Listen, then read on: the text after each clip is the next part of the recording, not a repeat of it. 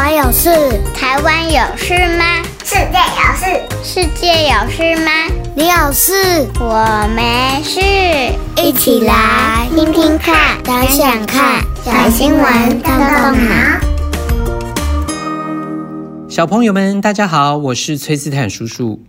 地球的南北极一直都是许多科学家想要更深入研究的地方。然而，来到了这些不适宜人居住的地区，如何满足生活上面的需要？有没有可能自给自足？一直都是这些科学探险队需要解决的问题。而今天的新闻，我们就要来看看一个在澳洲南极的研究计划。就让我们一起来收听本周的小新闻，动动脑，看看发生了什么事。开饭喽！世界最远的厨房。二零二三年的十一月，包含了二十七名科学家的四十二人团队，他们准备前往南极洲，在当地呢要待上十周左右。主要的目的是要研究气候变迁对于登曼冰川以及周遭生态系的影响。这个团队当中有一个不可或缺的角色，它是一个非常重要的职务哦。当当，没错，就是厨师。如果缺少了这个职务呢？哇，我想这些科学家就算他们厉害的在研究，可能也没有办法在当地待上太久。特别的是呢，这一次邀请到的是一位台籍的女主厨，她的名字叫做谢嘉欣。他在这个团队当然负责非常重要的任务，就是整个团队的伙食了。来自台湾台南的他，从今年二月开始接受团队的训练，也将在南极当地待上三个月。这段期间呢，他所面临的第一个挑战，就是他所身处的厨房，距离最近的工作补给站凯西站。居然要四百五十公里这么远，小朋友可能对四百五十公里没有什么感觉哦。让崔斯坦叔叔来解说一下，这个距离呢，大概就是从台北到高雄，所以开车呢，大概要五个小时左右。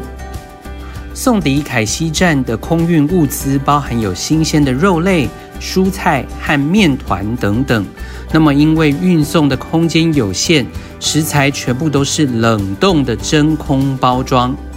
每一周呢，谢主厨都会向凯西站发送需要的物资清单，让这些物资得以空运过来。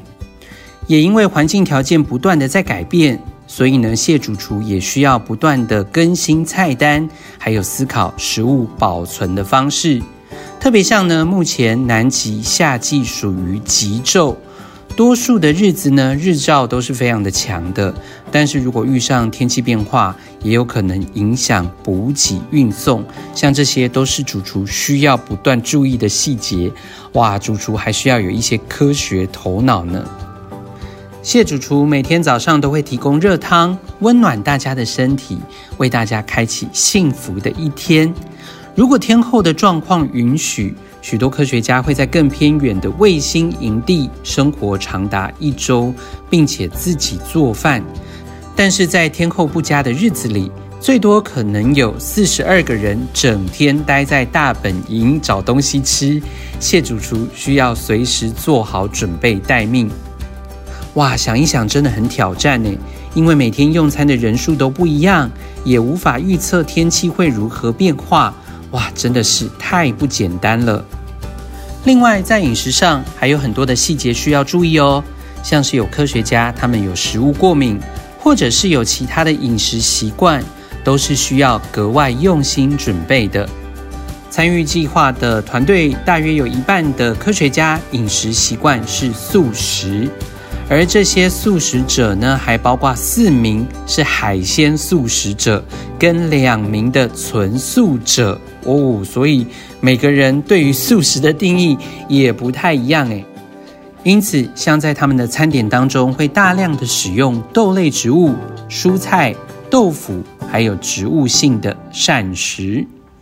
小朋友听到这里可能会想啊，哇，那这个谢主厨他是不是个人的经验非常的丰富，所以能够被挑选到团队当中呢？没错，他过去曾经在西澳洲的金伯利地区的医院、寄宿学校，还有一个偏远的野生动物园保护区工作。保护区当中呢，因为有许多的科学家，他们与动物一起工作，所以他们都是崇尚素食主义，不想吃这些动物的肉。所以小朋友你就知道了，谢主厨他其实已经不是第一次面对这样在各种不同的饮食需求上面的特别的要求了。那到底什么对谢主厨来说是最困难的呢？哦，这个有记者访问他，他就说呢，刚刚以上讲到这些都不是问题，最具有挑战的部分其实不是烹饪，而是洗碗。哒啦！哇，这个回答是不是跌破大家的眼镜呢？为什么这么困难呢？哦，原来呀，这个厨房当中是没有自来水的。这可不像我们家里面的厨房哦，只要把自来水的水龙头这样打开，拐滴拐滴，然后呢就会咕噜咕噜咕噜有水流出来。哦，原来在这个临时厨房当中是没有自来水的，所有的用水都需要靠融冰造水才能够解决。哇，所以水的问题原来才是让这个团队最头痛的呢。另外，像是所有的污水还有垃圾都得分类回收，进行后续的处理，才不会让这个人类的研究计划造成更大的环境负担哦。这个号称世界上最远的厨房，花费了团队两年的时间建造，预计会运作三年。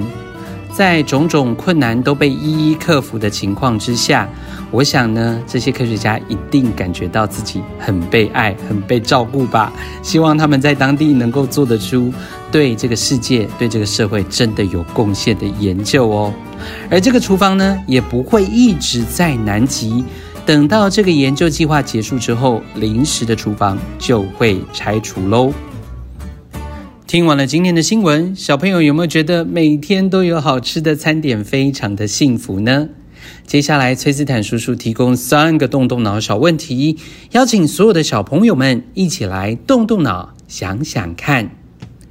第一个问题，刚刚我们提到了谢嘉欣主厨，他所说到最大的困难就是在南极的基地没有自来水这件事。崔斯坦叔叔想要问一下小朋友。为什么在南极基地要有自来水是一件不容易的事情呢？大家可以想想看哦。第二个问题，在这一次的团队当中，有非常多的素食主义者。小朋友，你对素食有多少的了解呢？最后一个问题，在南极有谢家新主厨为这些科学家们来备餐。在你的家里是谁备餐呢？是谁每天把丰盛的食物端到你的桌前呢？啊，我们这个时候是不是应该要来感恩一下呢？如果平常帮你煮饭的这个人可能是爸爸或者是妈妈，他就坐在你的旁边，诶，你可以向他表达一下感谢吗？最后再回到谢嘉欣主厨所分享的一些有趣的事情，像是啊，研究团队当中几乎所有的人都很喜欢喝咖啡，非常需要咖啡因，好像跟城市里的人没有什么太大的不一样。另外呢，像是新鲜的鸡蛋是被禁止使用的，以免不小心传播疾病给当地的海鸟群。而因着营地没有自来水。饮品的部分呢，主厨也会准备一些无酒精啤酒和气泡葡萄汁给大家选择。而在澳洲国庆日的时候呢，主厨也特别准备了澳洲的传统点心莱明顿蛋糕，还有就是 BBQ 烤肉，让大家一解思乡之苦。好，结束今天的小新闻，动动脑之前，如果这个周末你有空，崔斯坦叔叔也推荐一本好绘本给小朋友们认识。这一本绘本呢，叫做《我妈妈要去南极》，欢迎小朋友们可以到图书馆或者是书店去找找，一起研究一下南极吧。今天的小新闻，动动脑就到这里喽。下周我们再继续来看看世界上正在发生什么事。欢迎爸爸妈妈按一个五星赞，鼓励我们的小小动脑团队。也欢迎小朋友们上我们的脸书社团“小新闻动动脑”的超级基地，和我们一起分享哦。拜拜，我们下周再见。